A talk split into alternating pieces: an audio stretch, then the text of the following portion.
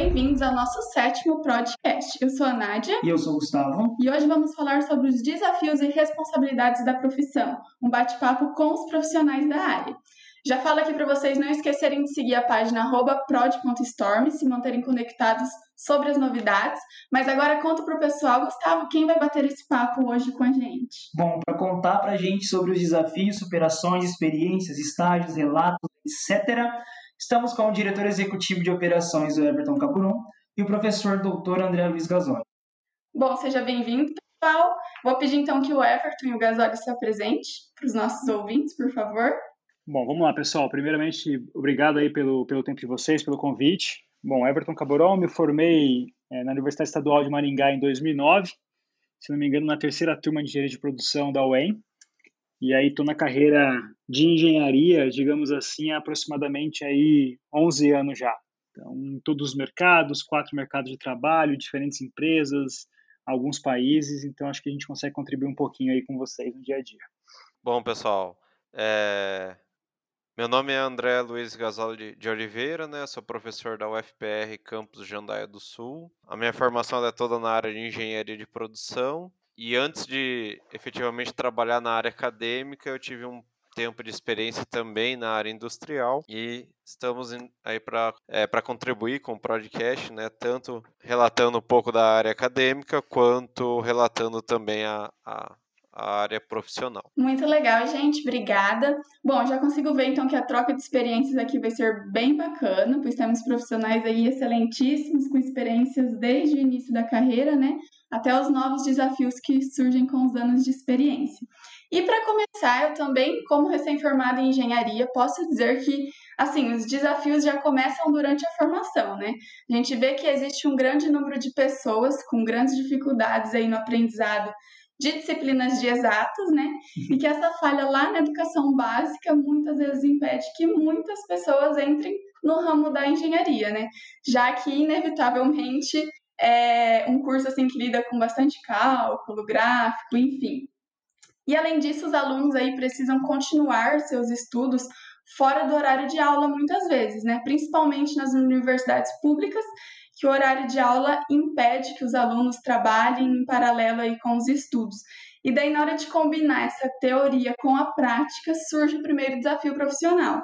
Como que vocês enxergam assim o momento do estágio? é, qual que é a importância dele, até porque na maioria das vezes vai ser o primeiro contato do estudante com uma empresa, né?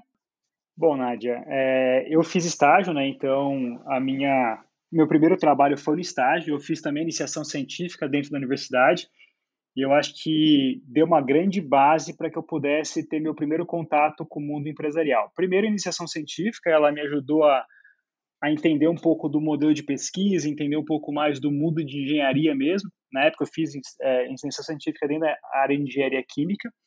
E depois eu fui para o mercado de trabalho. O primeiro estágio foi em Maringá mesmo, numa indústria de bebidas. E lá eu comecei a entender um pouco como funcionava o mundo corporativo, né, o mundo industrial. E realmente ali eu consegui ter uma base muito boa para que eu, quando eu tomasse minha primeira posição mesmo após formado, você tivesse uma ideia já de como funcionava o mercado de trabalho, como que funcionava uma indústria, é, como que funcionava o mundo empresarial, diferente do pouco do mundo universitário, né? Então, eu consegui ver um pouco no estágio da teoria que eu aprendia na faculdade, com um pouco da prática no dia a dia. Então, acho que o estágio ele é fundamental é, e a gente te, deveria fazer, então ele, ele contribui muito para o desenvolvimento de carreira nosso. Assim, no início da carreira, o estágio é primordial. Legal, Everton. Acho que o compromisso também do estudante com o estágio é fundamental, né? Até porque a gente vê ali que é o primeiro contato do estudante com o mercado de trabalho.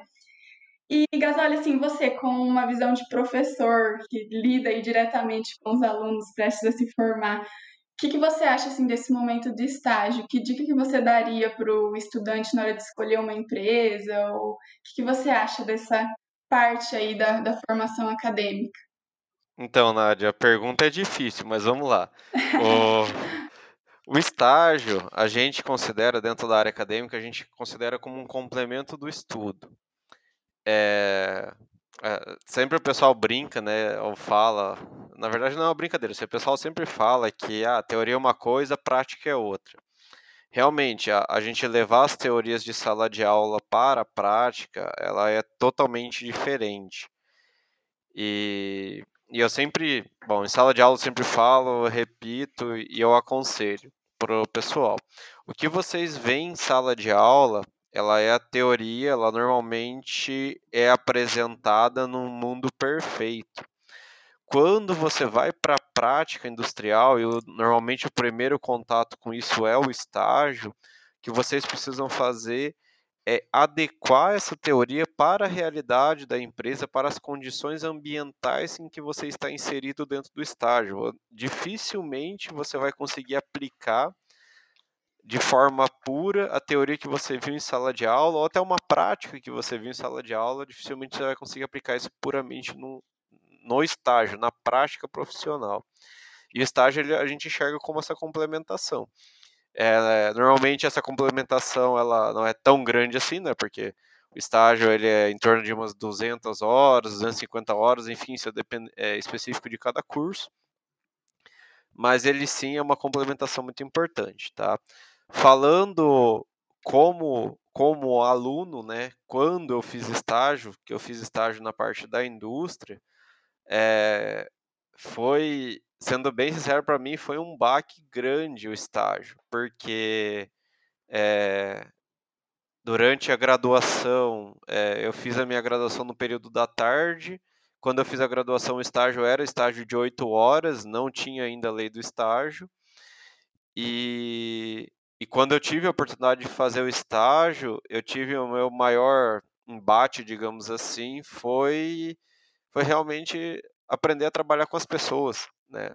trabalhar em equipe e, e conseguir enxergar, né? Demorou isso para, isso demorei um pouco para aprender, mas consegui entender e enxergar que a teoria não se aplica pura na prática, ela tem que ser adequada para a realidade, sabe? Então até até isso cair, né? Essa ficha cair demorou um pouco, mas enfim, ele é o complemento ali à prática da, da, da profissão e ela é fundamental. A, a gente eu sempre falo para os alunos, quando forem para a prática da indústria, tenham humildade, porque o pessoal que está lá sabe muito mais do que você. Não queira levar, se impor, porque na verdade você só vai, vai acabar se queimando na prática.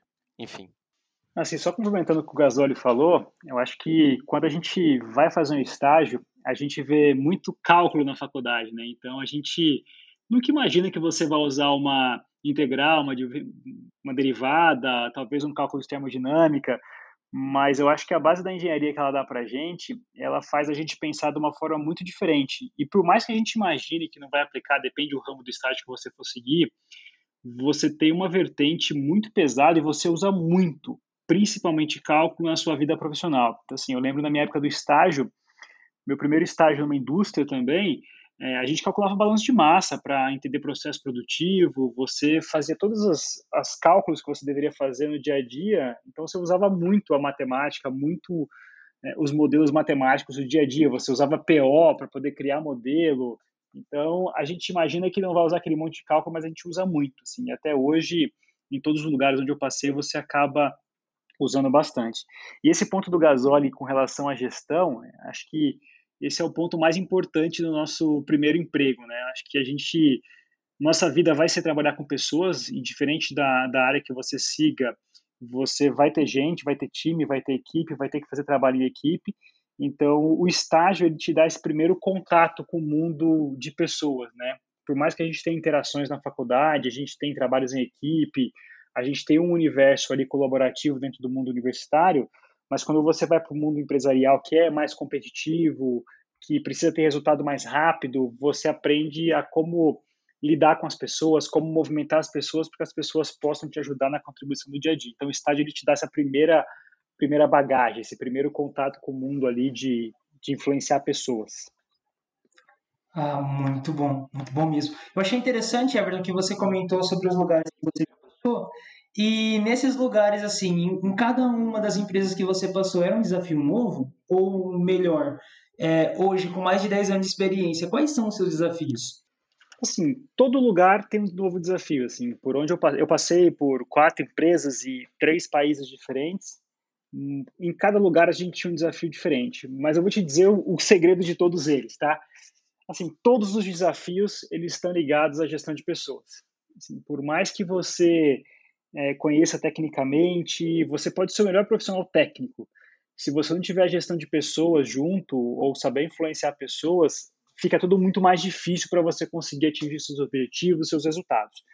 Mas os desafios são novos, então você tem desafio cultural, que quando você vai para um outro país, por exemplo, você tem uma, a língua, que é um desafio novo, a cultura do país, que é um desafio novo, o modo como as empresas trabalham, então cada empresa tem uma cultura diferente. Então, se eu pudesse dar uma dica para quem está começando a carreira e normalmente está procurando esses programas de trainee, olha um pouco da cultura da empresa, entende como a cultura da empresa funciona, vê se os valores da empresa estão ligados com os valores que você acredita. Então, se você é uma pessoa mais é, tecnológica, mais é, diversa, procura um mundo de empresas que sejam um pouco com o seu perfil. Não vai para uma empresa que tem uma cultura diferente da sua, porque os seus desafios vão ser cada vez mais difíceis. Porque eu, eu sempre brinco assim, né? Eu passei, na média, aí, quatro anos e meio em cada empresa onde eu fiquei. Então, você é uma vida, você passa uma vida, você trabalha 12, 14, 15 horas por dia, você passa muito mais tempo dentro do trabalho do que realmente numa vida social. Então, é importante você escolher bem para onde você vai e usar muito a cultura da empresa para que ela possa realmente refletir o que você acredita de valores. E aí fica mais fácil, assim, os seus desafios acabam se tornando mais fácil, porque quando você faz o que você gosta, é, tudo fica mais rápido, mais fácil, você tem aquele prazer de ir todos os dias para o trabalho, e isso ajuda você a entregar seus objetivos, bater meta, fazer gestão de equipe. Acho que esse é um pouquinho do contexto. Mas, assim, para finalizar, o contexto geral, o maior desafio vai ser sempre gestão de pessoas. Acho que sempre você vai ter que é, trabalhar com pessoas diferentes no seu time e pessoas diferentes pensam diferentes, agem diferente, têm atitudes e comportamentos completamente diferentes, têm expectativas diferentes. Então, quando você fala com uma pessoa de um nível tem uma expectativa, de outro nível tem outra expectativa, de uma cidade tem uma expectativa diferente da outra. Então a gestão de pessoas ela vai sempre ser o nosso maior desafio de carreira, com certeza. Bom, gente, deixa eu desculpem, deixa eu complementar o que o Everton falou, assim, não, na verdade não complementar, eu queria na verdade falar para a pessoa que está escutando o podcast agora nesse momento, volta e escuta de novo, porque o Everton deu ótimas dicas, tá, gente? São ótimas dicas mesmo. E, e, e o Everton, eu tenho, eu normalmente tenho uma, uma, uma frase, eu não sei de onde que eu vi isso, não lembro onde, mas enfim, que eu até comentei no outro podcast, que é o seguinte: processos, eles são complicados de se gerenciar, mas as pessoas são extremamente complexas para se gerenciar. E essa complexidade, eu acho que é a, a chave de você conseguir entender, né, que seria o ideal, seria você conseguir entender essa complexidade para poder ter um ambiente de trabalho legal, uma equipe de trabalho legal, porque é o que você falou, né? O grande desafio sempre vai ser depois que você alcança, depois de 10 anos de carreira, 10 anos de formado, você normalmente vai estar numa posição que você vai estar gerenciando muito mais pessoas do que processos. Eu acho que entender essa complexidade da relação das pessoas vai fazer com que você tenha sucesso profissionalmente. O que, que você acha? Com certeza, Gasol. Esse mundo de gestão de pessoas ele vai sempre existir para a gente. Mas esse ponto que você falou de processos ele é extremamente importante.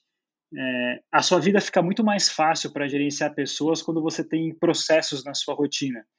E assim, todo mundo começa com gestão de processo, né? Então, qualquer empresa que você vai hoje em dia, ela quer implementar processo, quer ter gestão, e isso facilita a tomada de decisão, facilita a forma de organizar a sua gestão.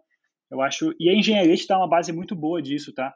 É, eu acho que a gente tem algumas matérias muito legais que ajudam muito a gente na gestão de processo, na gestão de agenda, gestão de rotina, velocidade de relação. Isso ajuda muito. E a gestão de pessoas ela vem casando com a gestão de processo, né? Quando você tem pessoas boas, processos bem feitos, o resultado ele vai vir mais rápido, ele vem de forma mais rápida e mais consistente, né? Não adianta você ter resultados curtos, porque isso não sustenta o negócio. É, realmente, né? Não adianta entender 100% do processo se não souber lidar com as pessoas ali do seu dia a dia e que participam do processo, não é mesmo?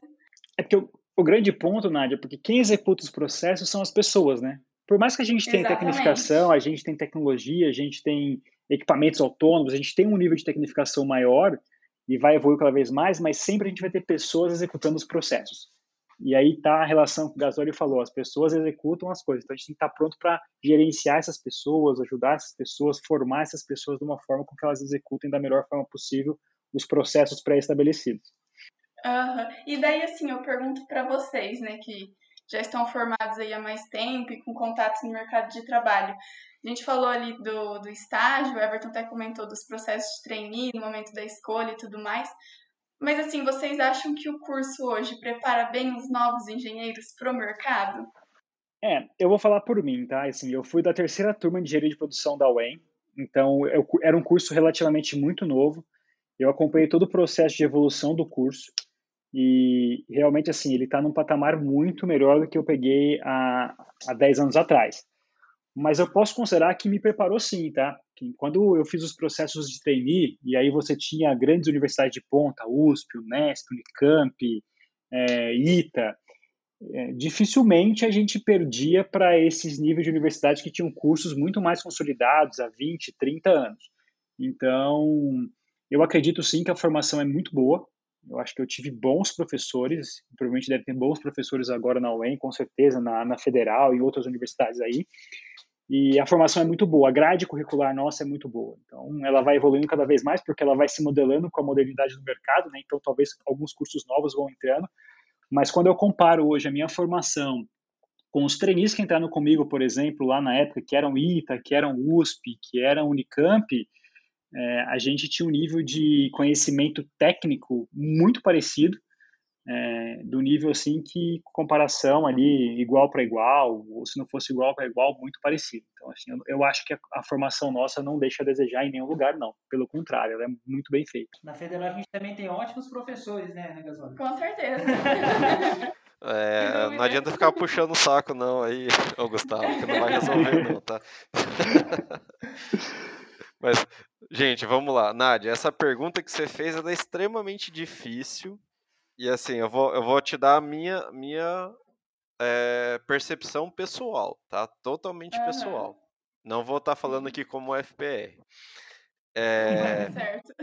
Né, eu tenho que deixar isso bem claro para porque né, fica complicado a parte de comunicação. É, a, quando eu me formei, eu já falei isso para vocês quando eu me formei, foi lá em 2008, é, eh, hoje o curso, o, o, que, o que eu ensino para vocês é muito superior ao que eu me formei em 2008. Tá? Isso, isso não tenho o, o que falar. Assim como o Everton teve a sensação na época que ele teve uma boa formação, eu também, quando saí da universidade, eu tive essa mesma percepção. Agora vem a minha opinião pessoal. Hoje mesmo, eu acho que o curso de engenharia de produção precisa evoluir ainda na formação do aluno. E ele precisa evoluir para um cenário. É... Eu, vou ser, eu vou ser sincero, eu não sei ainda como enxergar bem isso. Para mim está um pouco nebuloso. Mas ele, eu acho que o curso precisa evoluir, num geral, de uma forma geral, talvez as engenharias, voltada para um trabalho mais focado em equipes, uh, não só a parte técnica, sabe, mas voltado também para essa parte de aprender a trabalhar em equipes, aprender a trabalhar mais com tecnologia, tá? Porque em alguns, em alguns, algumas disciplinas específicas a gente ainda tem uma, forma, uma forma de ensinar que ela é uma forma do jeito que eu aprendi em 2008, por exemplo. Entendeu? Então eu acho que em, algumas, em alguns pontos, pessoalmente, eu acho que precisa evoluir bastante. Principalmente focado, talvez precise laboratórios makers, que são ambientes mais criativos, que fazem com que as pessoas tenham acesso a, a tecnologias de construção, enfim, sabe? E mais para um cenário colaborativo. Aí é como a questão é como operacionalizar isso, transformar isso em uma prática dentro das universidades, aí já é outra história. Mas eu acho que precisa dar essa, essa guinada, sabe, para essa linha de gestão, trabalho em equipe, trabalho corpora, é, corporativo, não, desculpa, trabalho cooperativo. E, e aí eu acho que a formação vai ficar assim ótima, porque você vai ter tanta formação técnica bem embasada, quanto a formação também pessoal, colaborativa, trabalho em equipe e gestão. Aí eu acho que fica um cenário bem legal. Só complementar, Nádia, o que o Gasoli falou, eu acho que esse ponto dele é fundamental, tá? Eu acho que se a gente olha o mercado hoje, as principais portas de entrada para quem está se formando ou para quem está quase se formando, para quem já se formou, é, são os estágios, que são as melhores portas de entrada, ou os processos de trainee. E aí, quando você vai para um processo desse, é, se você pegar a formação, a empresa não vai nunca analisar a sua grade. Eu falo isso porque a gente contrata trainee, eu contrato trainee, contratei trainee durante muito tempo, tanto trainee quanto estagiário. A gente nunca analisa a grade curricular dele. Eu nunca pergunto para um candidato, por exemplo, quais são as suas notas na faculdade, é, me fala aí quanto você tirou em GA, quanto você tirou em cálculo. Não. A gente faz uma entrevista para conhecer comportamento, e aí um pouco do que o Gasoli falou, é, o trabalho em equipe, como ele conduziu o processo dele dentro do mundo, do mundo universitário, e um pouco do que ele conhece de tecnologia, de como ele está antenado com o mercado. Então, isso, Gasoli, eu acho que seria um plus muito legal mesmo para o mundo universitário, porque já sairia um pouco na frente do mercado, né? Porque quando você compara o mercado de trabalho, ele está pouquíssimo preocupado com as suas notas de faculdade ou mesmo com a sua grade curricular de quais matérias você teve. Então, ele está muito preocupado com a pessoa, com a história de vida, com como ele sabe se relacionar com outras pessoas. Então, esse é um processo que as universidades não ensinam, infelizmente. Né? A gente aprende muito teoria de números, teoria de processos, mas a gente aprende pouco teoria de pessoas, teoria de comportamento mesmo no dia a dia. Acho que esse é um plus que seria muito legal se as universidades de engenharia, principalmente, tivessem, porque a gente é muito focado em número, e normalmente quando a gente vai muito para a linha do número, a gente fica, aí eu vou usar uma expressão, a gente fica muito insensível, né? A gente fica muito numérico, muito matemático. E o mundo, ele não é um mundo só numérico, ele é um mundo numérico, mas é um mundo de pessoas, né? Então, a universidade teria que ensinar um pouco a gente como se relacionar melhor, como ter essa interação, como usar a tecnologia no dia a dia para poder ajudar a gente na, na carreira profissional nossa. E já pegando o gancho que você falou que, que não, é, como posso dizer, não analisa a grade curricular, não pergunta as notas. É, você acha que o mercado, vocês, né, o Gasóleo também pode entrar nessa, vocês acham que o mercado de trabalho cobra muito por um profissional completo sendo recém-formado? Porque, assim, por experiência própria, toda vez que eu vou ver uma vaga, a maioria das vagas nunca exigem apenas o curso de engenharia de produção. Vocês acham que o famoso QI ajuda também? Ô, Gustavo, essa sua pergunta, na verdade, ela é uma pergunta. É, eu não sei, para mim, para mim não faz muito sentido, sendo bem sincero, pelo seguinte cenário. Eu vou, eu vou te falar a minha experiência, aquilo que eu tenho percepção.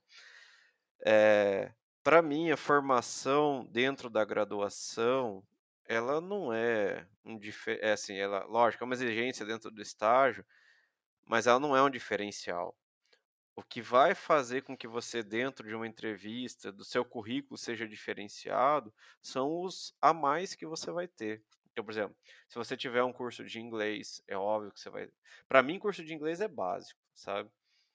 Eu acho que já deveria, vocês já deveriam entrar na faculdade pensando, pô, eu preciso saber falar pelo menos inglês. Talvez o, o ideal seria o inglês e um outro idioma, tá? É, ter formação hoje, que eu vejo que o pessoal valoriza muito, um Seis Sigma, ele é fundamental. Eu sei que os cursos de Seis Sigmas não são acessíveis, tão acessíveis assim, é, mas ele já é um diferencial. Então, assim, eu, o que eu acho que o pessoal que está se formando e pensando em ir para o mercado de trabalho é, e se destacar, é que você precisa ter um currículo muito bom. É, e, e, isso deveria ser uma premissa, não deveria nem ser um diferencial, sabe? Vocês, alguns pontos eu acho que você já, já deveria pensar isso como assim, ó, eu preciso ter inglês, conhecimentos de informática, etc, etc, etc. Algumas coisas básicas assim, para ser, porque isso daí para mim é qualificador, não é nem diferencial, é qualificador, sabe? E, e por quê? Porque o mercado ele é exigente. É, tem essa exigência por parte das empresas que eu acho que elas devem ter mesmo, sabe? Porque é, é principalmente no processo, por exemplo, de trainee, o pessoal quer sempre o, o pessoal que está extremamente qualificado para atuar nas empresas, entendeu? Bom, esses pontos do gasóleo são todos relevantíssimos. Eu vou só complementar aqui, e aí também trazendo um pouco da visão de mercado. É, quando eu me formei lá em 2009, a gente não tinha tanta exigência igual tem hoje, né? Então, é, o mundo de intercâmbio não existia tão fácil igual existe hoje. É, as empresas relevavam algumas coisas. Os pontos que o Gasoli falou são importantíssimos. Assim, inglês hoje, pessoal, é, ele é básico, assim, não adianta. Se você não tem, dificilmente, eu posso errar dizendo, mas você não vai entrar no programa de trainee, porque existem pré-requisitos, existem provas que já são no idioma, você faz painéis em inglês, os pits são em inglês. Então, assim, para quem está se formando em engenharia, um grande conselho que eu dou, e aí quem não tem ainda, corre atrás porque precisa, turma. Não dá para você sair da faculdade sem fazer sem falar inglês, não tem como. Informática ela é básica, então a gente precisa ter informática também para poder um Excel legal ali, saber fazer uma boa apresentação num, num PowerPoint. Isso são pré-requisitos básicos e aí é filtro, né? Quando você faz um programa de treininho, um programa de estágio, normalmente você lá tem, quando eu fiz na época, quando eu fiz Ambev na época, o programa de trainee, tinha 50 mil candidatos para 40 vagas. Então, o primeiro critério de filtro da empresa, ela vai filtrar por qualificações. Né? Então, ah, tem inglês? Opa, tem inglês, passou. Já fez intercâmbio? Opa, passou também. Não fez intercâmbio? Já está eliminado. Então, tem alguns pré-requisitos que as empresas ainda usam hoje que, infelizmente, eles são eliminatórios para você entrar no processo.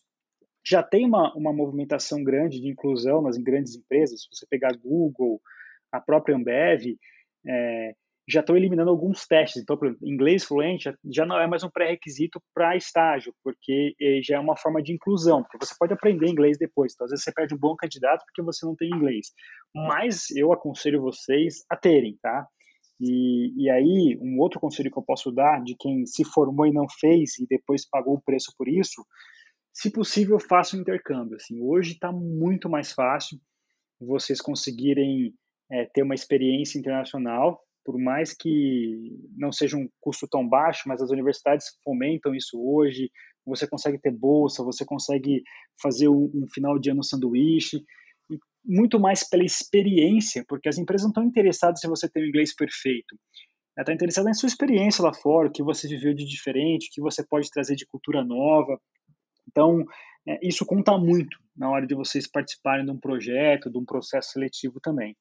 E aí, quando você me fala de QI, eu entendo QI quem indica, não QI intelectual. É isso mesmo? Estou correto? Exatamente, exatamente. Quem indica. Cara, no nível inicial de carreira, ele é muito pouco relevante, tá? Então, assim, a não ser que você vai trabalhar com seu pai, que não, talvez não seja o caso da maioria, dificilmente as grandes empresas, as grandes corporações, elas, elas vão contratar você por uma indicação, principalmente por início de carreira. Quando você está num cargo um pouco maior, uma diretoria, um, um cargo de gerência executiva, o processo seletivo já muda muito, porque você está muito mais numa relação de confiança da pessoa que você está contratando do que na própria qualificação do dia a dia, da formação, do conhecimento técnico. E aí sim a indicação conta muito. É, a pessoa te compra por uma posição, né? quase uma relação familiar. Mas no início de carreira, é, pouco, tá? Assim, dificilmente vai acontecer em grandes corporações. Talvez no mercado menor, é, numa empresa menor, uma empresa ali com faturamento de, sei lá, um bilhão, um bilhão e cem por ano, por ano, uma empresa menor, talvez isso ainda funcione. Mas nas grandes empresas, se você pegar a Unilever, a própria Ambev, Petrobras, grandes corporações, não funciona. No início de carreira é muito mais a sua formação, as suas experiências que você conseguiu construir.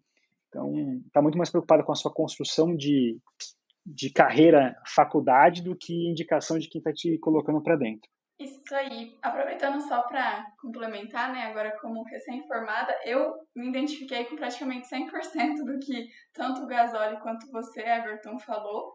É, no meu quarto ano na engenharia que eu fui abrir meus olhos para o inglês, um pouquinho tardio, mas lá prestes a sair e entrar no mercado de trabalho, que eu vi que realmente fazia diferença, principalmente na engenharia e na engenharia de produção, né? Que a gente vê que a maioria dos termos, tudo que a gente estuda, é, vem de fora, né? E também no que o Gasoli até comentou em relação aos cursos extracurriculares, porque realmente, né, a graduação hoje ela é pré-requisito, não é mais diferencial, porque a maioria das pessoas hoje tem acesso mais fácil à graduação. E daí, assim, do que eu tenho de conhecimento de gerenciamento de processos, que daí eu até tive uma prática com isso, 50% foi é, conhecimento adquirido na faculdade, 50% foi conhecimento adquirido com um curso de Lean Six Sigma.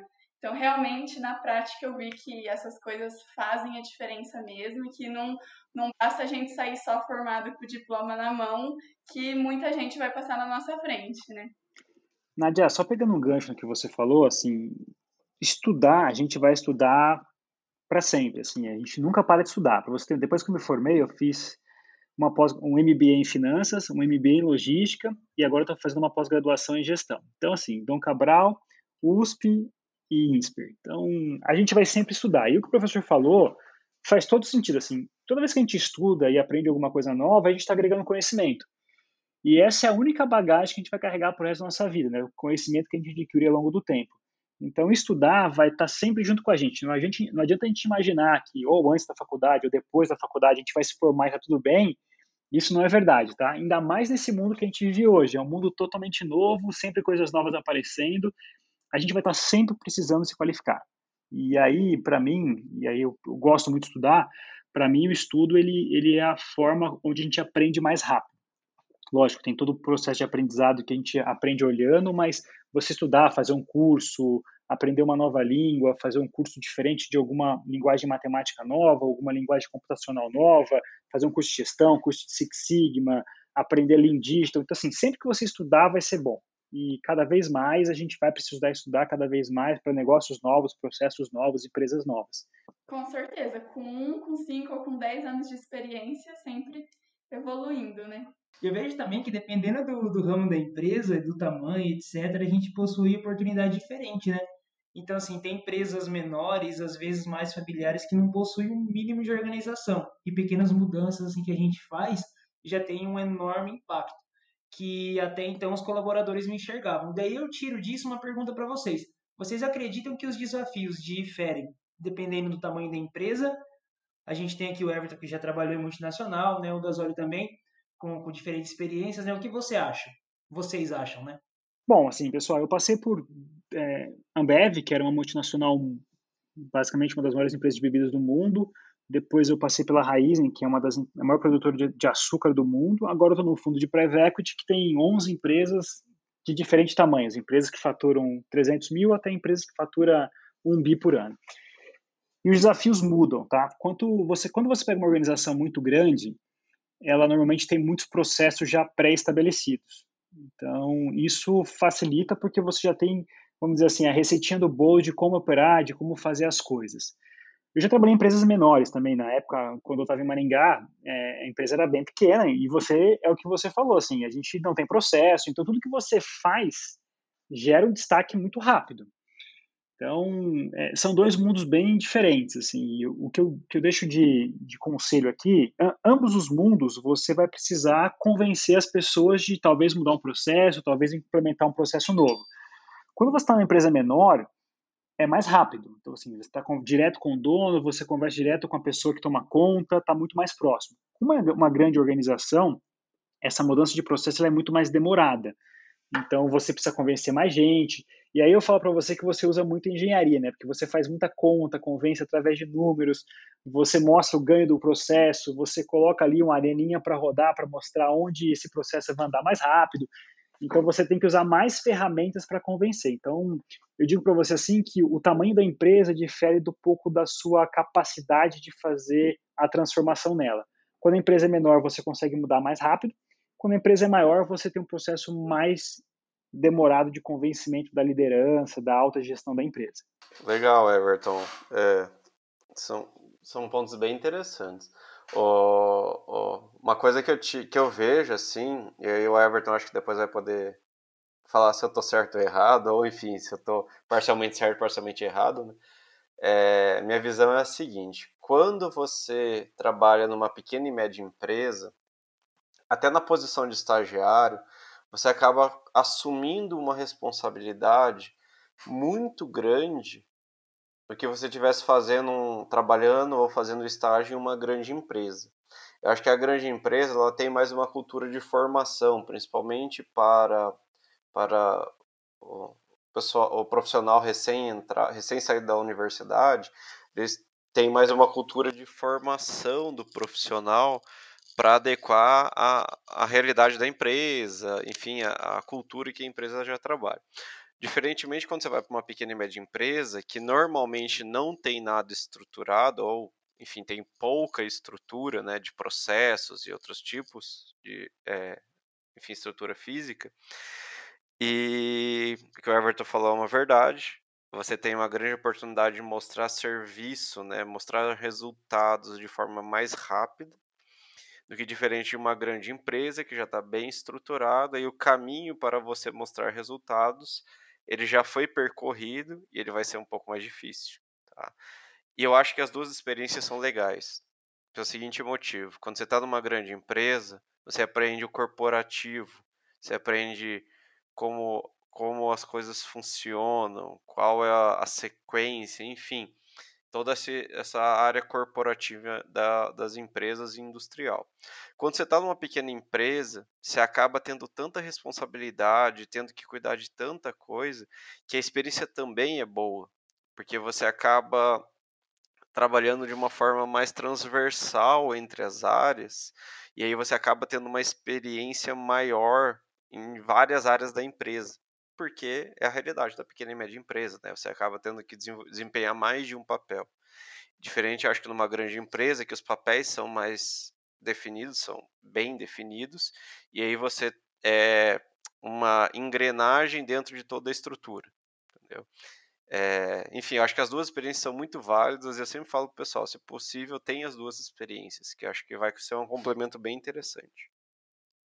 Gente, acho que é realmente é esse está sendo um podcast de grandes dicas, né? O pessoal vai conseguir aproveitar bastante, bastante coisa. Bastante, bastante. Mas nosso tempo está acabando e para fechar esse episódio, eu pergunto para vocês, assim, a última pergunta, né, pra gente fechar.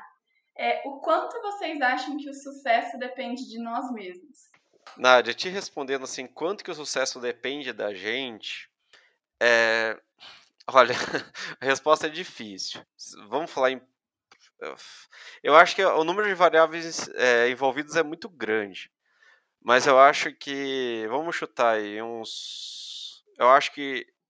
É que tudo depende, por exemplo, se você tiver oportunidade, se você tiver acesso, etc. Mas vamos chutar que isso tenha em torno de uns 80, 85%. Eu acho que muito depende da gente, sabe? Da, da gente correr atrás e fazer com que as coisas aconteçam. E o restante, eu acho que vem das oportunidades que vão aparecendo no meio do caminho, tá? É... Eu enxergo essas oportunidades até como. Na verdade, as oportunidades acabam sendo uma consequência do seu trabalho. É... Mas quando, quando você vai mostrando é, o seu, o, as suas ações, mostrando o serviço, digamos assim, e as oportunidades vão aparecendo e você vai abraçando essas oportunidades, é, eu acho que isso daí dá a parcela ali dos 20, 15% é, que dependem do, do seu sucesso, sabe? Mas eu chutaria aí que uns 80, 85% seria de nossa responsabilidade mesmo. Não sei se essa minha porcentagem está certa ou não, mas enfim, é minha visão, né? Aquilo que eu acho que é, que é mais próximo da, é, de uma realidade. Mas olha, seu chute tá bom, viu? Eu chutaria também 85% aqui, viu? Ah, que bom. Não, pessoal, assim, eu acredito, assim, o que o Gasoli falou faz total sentido, assim, a gente, a gente tem que estar tá pronto sempre. Eu acho que estar tá pronto sempre é estar tá sempre preparado para quando surgir uma oportunidade. Então a gente tem que ter sorte também, faz parte da gente, não adianta, a gente tem que ter oportunidade na hora certa, a gente tem que estar preparado para a oportunidade. Por isso que eu falo para vocês, assim, a gente tem que estar tá sempre estudando, sempre se qualificando, porque a gente nunca sabe quando a oportunidade vai aparecer. E aí eu vou dar alguns exemplos, por exemplo, assim, vou dar um exemplo lá. Com dois anos de Ambev, eu fui expatriado para a República Dominicana. Poxa, for olhar lá todo mundo, eu tinha acabado de terminar um curso de espanhol, apareceu a possibilidade de acabar do curso, fiz a prova de espanhol, passei e fui expatriado. Então são sortes que aparecem na sua carreira, mas você tem que estar preparado para ela também. Se eu não tivesse o curso talvez na hora, talvez não tivesse sido expatriado, teria perdido uma experiência grande de, de carreira, de conhecimento mesmo. Mas eu acho que vale para a gente, assim, a gente tem que estar sempre se qualificando, sempre preparado, porque a gente trilha o nosso caminho. Não adianta a gente ficar lamentando, esperando as coisas acontecerem, porque como diz o velho ditado, né, o que cai do céu é chuva, a gente tem que estar tá cada vez mais trilhando o que a gente quer. E a gente tem que falar o que a gente quer, né? Um negócio que eu aprendi muito na minha vida profissional, eu sempre tive objetivos traçados. Então, assim, eu sabia o que eu queria ser daqui dois anos, daqui cinco anos, daqui dez anos. E aí, quando você escreve, você começa a ter planos para isso. Fazer planos é muito importante, tá, pessoal? Um conselho que eu dou, assim, façam planos onde você se vê, onde você não se vê daqui dois, cinco, dez anos, porque você começa a traçar objetivos, traçar alvos, você consegue começar a criar o seu caminho dentro da sua história ali que você está construindo. Então, eu acredito que 85% é uma boa, uma boa, um bom percentual ali que realmente reflete um pouco do que a gente consegue ser. Então, 15% depende muito das oportunidades que vão aparecer, de onde a gente vai estar, das pessoas que a gente vai conviver, do pouco do que a gente já viveu. Então, acho que é mais ou menos isso aí também. Mas é uma boa pergunta, tá? Acho que talvez não tenha percentual exato, mas eu acredito que o nosso futuro depende muito mais da gente do que do que, do que das outras pessoas, tá? Só, só um comentário assim que o Everton é, colocou que eu acho interessante, que foi, foi uma coisa que aconteceu comigo assim.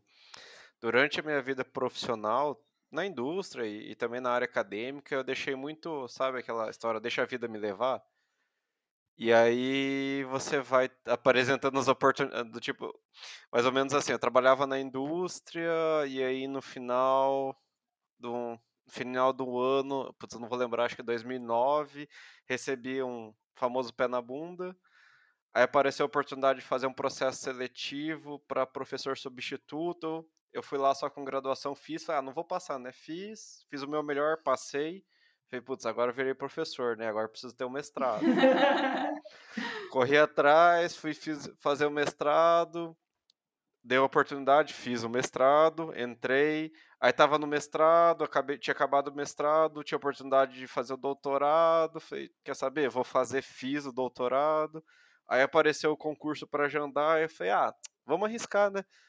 Concurso na época pedia é, não pedia mestrado, não doutorado, fez, acho que, enfim, vamos tentar, fui lá, fiz o meu melhor, deu certo, passei também, fui parar em Jandai e assim foi, sabe? As coisas foram indo conforme as oportunidades foram aparecendo. E eu acho Mas que você sempre teve preparado, né, Gasoli? Pelo, pelo, pelo histórico, você sempre teve preparado para elas, né? Então sempre se preparou antes, né? Eu sempre me preparei e sempre na hora de fazer eu procurei fazer o meu melhor. Mesmo quando eu estava lá nos meus 21 para 22 anos, fazendo um processo seletivo para UTF-PR, para professor substituto, eu falei, meu, não vou passar, tem gente com doutorado aqui. Mas acabei passando por uma questão de, de edital, que eu tinha todos os critérios necessários, os outros candidatos não tinham. Então, assim, era, era uma questão que eu fui lá, dei o meu melhor, fiz o, e consegui entrar, sabe? E aí foi, isso foi indo. É a questão de sempre estar preparado para poder, poder enfrentar ali o momento. Show de bola, gente. Essas dicas aí com certeza vai enriquecer o pessoal. Eu agradeço muito essa participação de vocês aí hoje com a gente. Muito obrigada mesmo por terem aceitado o nosso convite. Então, assim, eu peço que vocês se despeçam do pessoal, deixem um recado aí final, por favor. Pode começar com o Everton. Bom, pessoal, primeiramente, obrigado. Assim, acho que é sempre rico a gente trocar ideia, conversar, aprender coisas novas, né? A gente sempre aprende coisas novas quando a gente conversa. Fico aqui com o canal aberto, assim, o que precisarem, é, dicas, contatos, o que vocês precisarem de futuro, para quem está ouvindo também esse mundo nosso é um mundo feito de rede de contatos. Então a gente precisa sempre estar tá conversando com pessoas, conhecendo pessoas novas, porque isso vai garantir com que a gente seja lembrado no futuro próximo para todos os nossos nossos caminhos aí. Então, como como recado final, gente, o que que eu que que eu deixo para vocês que estão escutando? É, façam um planejamento, assim, como se fosse aquela que a gente fala de planejamento estratégico. Assim, tenha uma visão, um ponto, ah, eu quero chegar em tal lugar. Então, assim, e veja o que, que você precisa para chegar lá, quais são as competências, quais são as capacitações, quais cursos vocês precisam, enfim, para vocês terem uma meta. É importante ter isso em mente, fazer esse tipo de planejamento profissional falando, sabe? E pessoal também, mas enfim, falando no, na questão profissional. É importante, então, coloquem isso em mente e, e, eu acho importante se preparar, que o Everton comentou agora no final, aqui na, nas falas finais, são isso, vocês precisam estar preparados para as oportunidades que, estão, que aparecem, porque nem sempre essas oportunidades vão voltar para vocês, nem sempre elas vão aparecer de novo. Então, sempre estejam preparados. Isso aí, Gasoli, só aproveitando dessa sua fala, então eu deixo uma dica para o pessoal que está ouvindo o podcast. Faz aí uma matriz fofa sua ou uma matriz SWOT, né, para quem conhece assim. Então coloca lá suas forças, suas fraquezas, suas oportunidades, suas ameaças e traça aí um plano, então, para daqui a dois, três, quatro, cinco, dez anos, como o Everton e o Gasoli falou. Isso aí. Obrigado, pessoal, pelo papo enriquecedor. Achei muito interessante o que o Everton falou sobre redes. Então eu deixo aberto aqui o meu LinkedIn, Gustavo Silvone, o da Nádia também, o LinkedIn da Nádia, né? O Everton também tem LinkedIn, né? Se vocês não têm LinkedIn, o Gasoli também, né? Então, se vocês eu tenho, mas está bem desatualizado. então, essa é a dica para você, Gasoli. Eu tenho lá, me adicione no LinkedIn se precisarem. E deixe ele sempre atualizado, porque aparece muita oportunidade legal por lá. E é isso, gente. A semana que vem, para fechar a nossa primeira temporada de podcast, mostrando para vocês uma opção de onde e por que cursar engenharia de produção na UFPR, Campus de Andaia do Sul, que é da onde a maioria dos profissionais e professores do que bateram papo com a gente, né, são. Até lá, um abraço e tchau.